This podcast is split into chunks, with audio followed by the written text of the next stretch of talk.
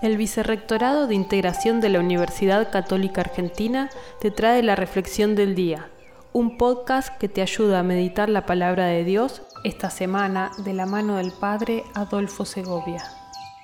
Hola, buen miércoles. Bueno, solemos decir que el Padre Nuestro es la oración del Señor y es justamente la que nos enseñó Jesús. Meditar cada palabra detenernos en cada frase nos puede ayudar a introducirnos en ese mundo tan bello que es el de la oración, el de estar en la presencia de Dios y poder dialogar con Él.